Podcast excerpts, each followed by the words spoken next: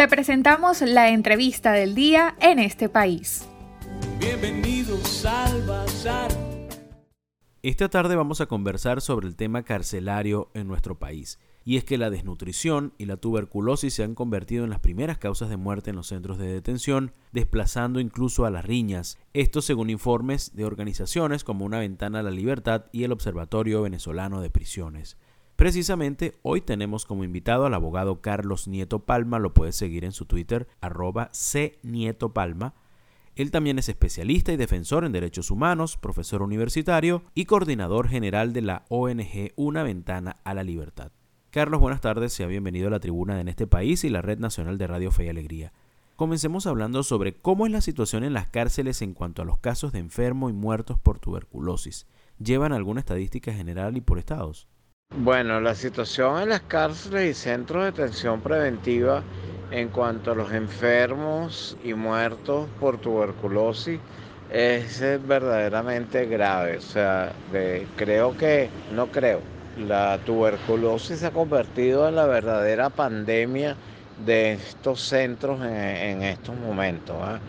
Creo que no, los casos de COVID que tenemos registrados desde, una ventana de libertad no son tan altos o no son tan, tan, tan fuertes como los que se manejan por eh, muertos por tuberculosis y, y por um, enfermedades respiratorias. ¿no? A esto hay que unirle también los enfermos por desnutrición que se han convertido, lo que es la desnutrición en las enfermedades eh, respiratorias como la tuberculosis y otro tipo de enfermedades respiratorias se han convertido en, el número uno de muertes actualmente en, las cárceles y centros de detención preventiva de Venezuela. Esto ha, ha, hecho o ha suplantado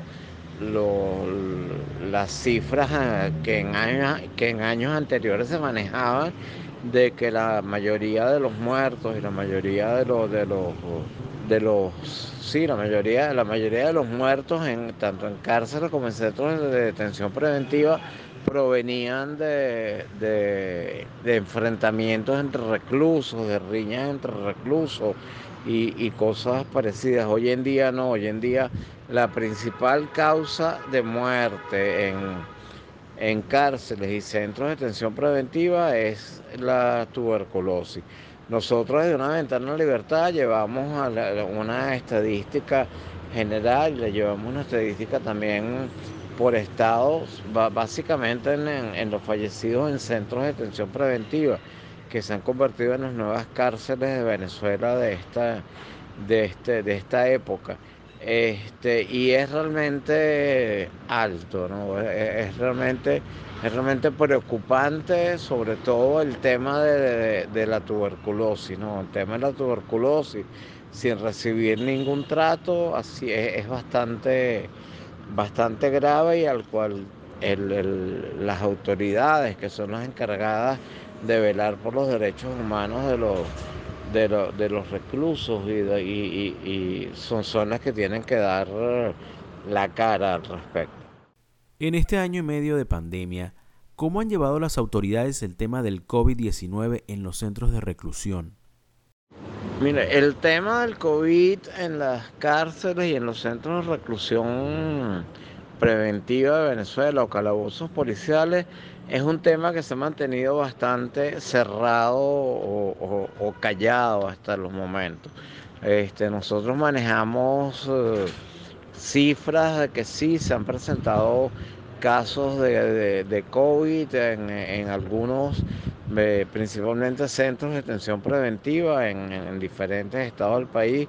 Citaría como, como el, donde las cifras que tenemos son, son mayores en el estado de Nueva Esparta y hablo de cifras oficiales porque las ha dado el, el señor Dante Rivas, que es el protector del Estado y se han dado unos cuantos casos. Sin embargo, eh, desde septiembre del año pasado, este, el tema de, de COVID en, tanto en cárceles como en centros de detención preventiva se bloqueó, se cerró. O sea, presumimos que, que se prohibió el, dar más información. Sin embargo, hay datos este, donde dicen que, han, que, han, que ha aumentado considerablemente la, la cantidad de muertes, tanto en cárceles como en centros de detención preventiva, de reclusos por enfermedades respiratorias, que no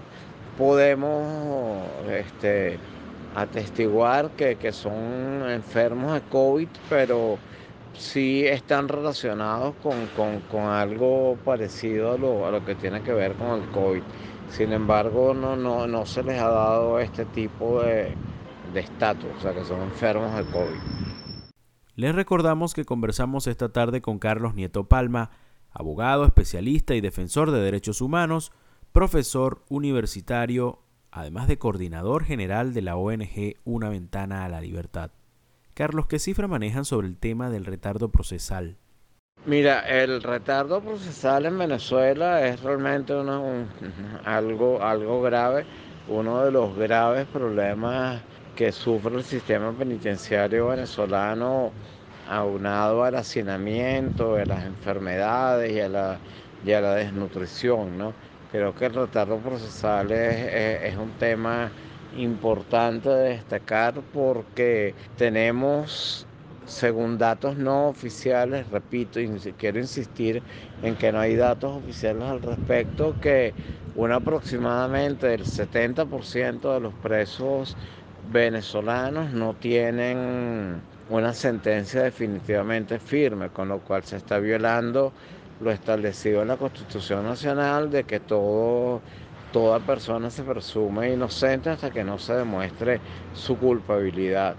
Este, el 70% de, de, los presos venezolanos, esto quiere decir 70 de cada 100 no tienen una sentencia definitiva, no se les ha seguido un proceso hay determinadas causas por, por el retardo procesal, este, incluyendo la corrupción que le quieren cobrar los reclusos por el traslado, le quieren cobrar los reclusos por porque se libre una boleta del traslado, pues, de traslado para que se continúe su procedimiento y eso bueno es una situación bastante bastante grave que se le que se que hay que tomar en cuenta. ¿eh? Nosotros vimos recientemente unas declaraciones de, la que fue ministra por el servicio penitenciario y ahora es presidenta de la primera vicepresidenta de la Asamblea Nacional, Iris Varela, donde dice que hay un problema grave de retardo procesal. O sea, esto ocurrió igual cuando ella era ministra para el servicio penitenciario, o sea que no es una, no es una noticia nueva, pero aupamos en que ahora lo quieran quieran tomar en cuenta este, este tema para, para agilizar las causas, agilizar los procesos de las personas que están privadas de libertad.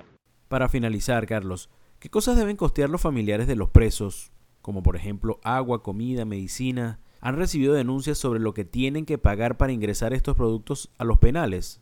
Mira, los familiares de, de los, de los reclusos, de los privados de libertad, tienen que costear absolutamente todo de lo que ellos de, lo que ellos necesitan dentro de cárceles y dentro de recintos penitenciarios. Son los que les suministran comida, los que les suministran medicinas, son, son cargos o, o gastos que tienen que hacer.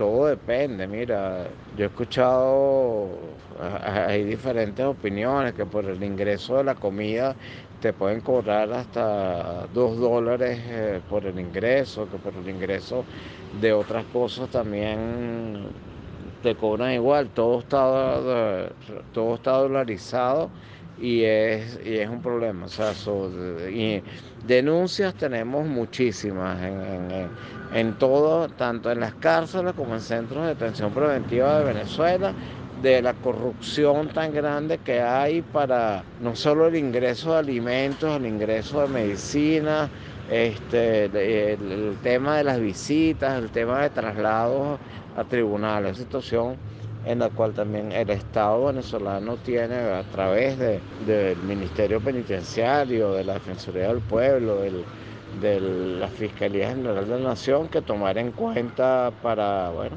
para sancionar a estos, a, los que infringen en, en, estas, en estas normas.